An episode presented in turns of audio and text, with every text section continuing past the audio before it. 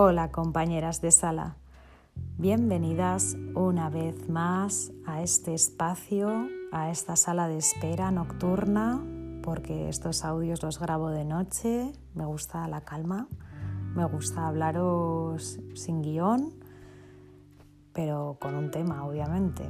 Y el tema de hoy es, cuento que tengo papiloma, no lo cuento se lo digo a mis padres, a mi familia, a mis amigos, a mi pareja en caso de tener pareja.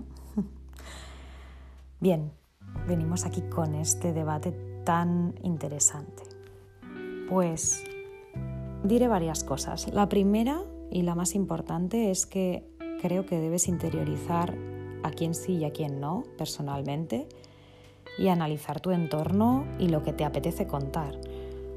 O sea, es igual de lícito ser súper abierto y contarlo, porque lo puedes contar, es tu intimidad y es tu caso, como decidir no contarlo. Ya está, es algo súper personal, súper íntimo y bueno, tú tienes la decisión sobre cómo quieres abordarlo, qué quieres contar, qué no quieres contar, qué te apetece, qué no te apetece. Luego viene el asterisco gordo, ¿eh? que al final acabaré con el asterisco así. Pero, en fin, según mi punto de vista y contándoos mi caso un poco, como siempre, en mi casa sí que existe una parte clásica, una educación que creo que, bueno, sexual nula. No se hablaba de sexo en casa. Em, no había formación, no había, bueno, pues esa facilidad para hablar entre padres e hijos. Sí que es cierto que bueno, tengo mucha confianza con mis padres, pero esta parte pues estaba un poco limitada. Y en mi caso yo decidí contar en parte lo que me pasa, mantenerlos informados por supuestísimo de mi caso, mm, visitas al ginecólogo, citologías, colposcopias, miconización, han estado en todo pero lo he contado pues con palabras técnicas, como acabo de decir, y que se escapan un poco a la lógica de la educación sexual que tenían mis padres en un pasado y ahora mismo. Quizá me he aprovechado de esa parte, pero sí que es cierto que creí que no iba a cambiar mi diagnóstico ni mi forma de sentirlo, más que nada porque yo conozco a mi entorno, yo analicé qué contar, qué no contar y yo sé que no hubiera sido recibido con agrado y hubiera significado un antes y un después, me hubiera provocado problemas, no, no me apetecía tenerlos. Y en mi caso decidí contar todo lo médico porque evidentemente quiero hacerles partícipes de todo mi proceso, pero el asterisco de es una infección de transmisión sexual no, no quise contarlo y me lo guardé para mi intimidad. Con esto no estoy queriendo decir que tú hagas lo mismo, pero bueno, tú sabes cómo es tu entorno, tú conoces a tu familia, tú sabes si puedes contarlo o no puedes contarlo. Creo que puedes hacer hasta un papelito de si contarlo, o no contarlo, pros, contras. Me parece muy importante que lo analices en tu situación y decidas, ¿vale? Luego eh, a los amigos, pues bueno, yo es una cosa que al principio quizá no la hablé mucho, salvo con una persona o dos, porque me encontraba fatal, pero a medida que todo ha ido cambiando y durante estos años, pues he cambiado bastante también. Y sí que hay conversaciones y me encanta porque ahora estoy más incluida en cualquier conversación. Ellas saben de hasta mi grupo de Instagram, me siguen, me apoyan, me quieren y me siento súper apoyada por ellas. Pero bueno, pues son cosas que sí que sí que decidí contar poco a poco y me he sentido muy apoyada y de hecho creo que es una parte muy importante para, para estar bien y en este caso sí que aconsejo contarlo en el caso de tener pues, un grupo de amigos que, que sepas que van a estar ahí y te van a apoyar, ¿vale? Y el asterisco gordo, como decía al principio del capítulo, es la pareja o futura pareja. En mi caso me pilló todo en un proceso de soltería en el que me sentí súper sola porque pensaba que a nadie le importaba mi situación y, y, a quién se lo voy a contar, ¿no? Si yo qué sé, si ha sido fulanito o el otro, no lo sé. Entonces lo llevé como muy interiormente, desterré cualquier hombre durante muchísimo tiempo. La idea de hablar con uno, o sea, todo, o sea, era menos menos, o sea, menos ganas de todo pero sí que es cierto que después del tiempo este de decirme a mí misma, oye, no quiero saber nada de ningún hombre, ah, bueno, querer no conocer, porque tampoco necesito conocer a nadie, pero no estar súper cerrada en el sentido de, bueno, si aparece alguien que merezca la pena y mi atención, por supuesto que voy a darle una oportunidad y no le voy a cerrar la galería como lo hacía antes, que era, vamos, o sea, nadie entraba y me inventaba cualquier cosa para no conocer a nadie.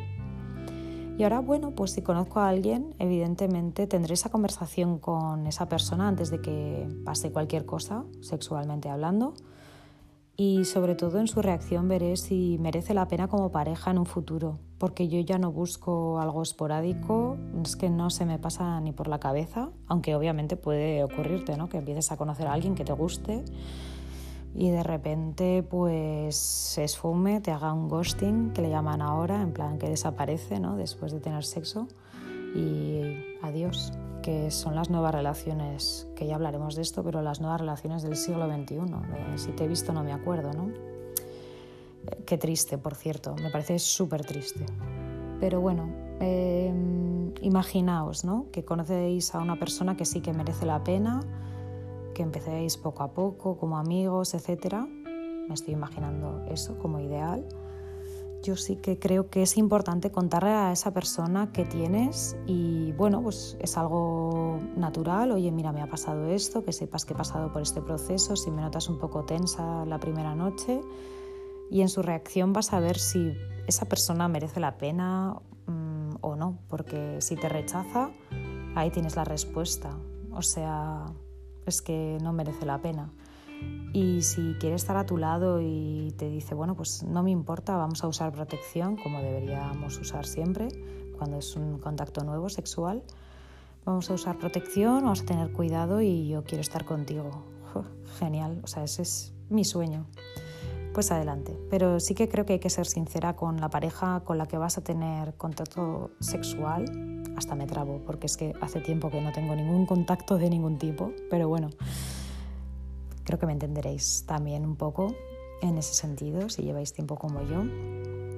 Y bueno, eh, esa, es mi opinión respecto a parejas sexuales nuevas y tu pareja también, porque en la pareja vas a tener un apoyo y si no lo tienes, sinceramente, planteate un poco la relación, sobre todo si lleváis tiempo y no es una reacción correcta, porque imagínate que te pasa algo más serio o esto empeora ¿no? y desencadena pues en algo serio mm, que puede ocurrirnos también y esa persona huye de tu lado. A mí no me gustaría, por ejemplo, desarrollar un cáncer y que mi pareja desapareciera. Sería como, en serio. O sea, fatal, me parecería fatalísimo, vamos. Así que ese es mi consejo por parte de contarlo o no contarlo, ¿no? Que cada uno haga lo que quiera, es igual de lícito contarlo o no contarlo, pero con la pareja sexual sí, más o menos el resumen. Y con la gente cercana de tu entorno, pues como vayas viendo, porque ya sabemos también que hay muchos estigmas relacionados con las ITS, que es cierto que los queremos romper, que poco a poco sea un poco más natural todo esto, ¿no? Y que se consiga al final dando pasos y contándolo abiertamente. Oye, tengo esto, pero también sé que es muy complicado mostrarse al mundo y decir, oye, tengo esto. No es fácil. O sea, yo misma sé que no es fácil. Pero bueno, estamos en ello y espero que algún día sea todo súper natural y que sea como contar, ¿no? Pues tengo un catarro o tengo gripe y que nadie se alarme ni salga corriendo ni nada que cada día yo creo que vamos tirando un poco más a ese avance, porque yo no saldría corriendo. Ahora que sé lo que es esto, mmm, si una pareja me lo cuenta y me gusta y quiero estar con esa persona, bueno, pues hablaría y diría, bueno, vamos a tener precaución y ya está. Y me gusta estar contigo y quiero estar contigo. Pero bueno, también es cierto que he pasado un proceso y ya sé lo que es, etc. Y hay que dar oportunidades y hay que estar ahí y, bueno, ir viendo, ¿no? Y sobre todo os diría que, que no os dejéis, sobre todo, que os juzguen que os machaquen si lo cuentas, no lo cuentas, que nadie os obliga a contarlo o, ¿sabes? No, es que eso no, cada uno lleva su proceso como, como buenamente puede y que tú lo sientas de una manera, la otra persona no debe sentirlo igual. Quiero decir, mm, hay miles de sentimientos y cada persona es libre de sentirse de una manera, de otra, contarlo o no contarlo. Y bueno, pues em, esa es mi opinión al respecto. No sé qué pensáis vosotras y vosotros, pero bueno, me gustaría también escucharos y dejarlo por aquí, que analizaréis un poco vuestras relaciones y que tomaréis la decisión tranquilamente, no hay prisa en contarlo.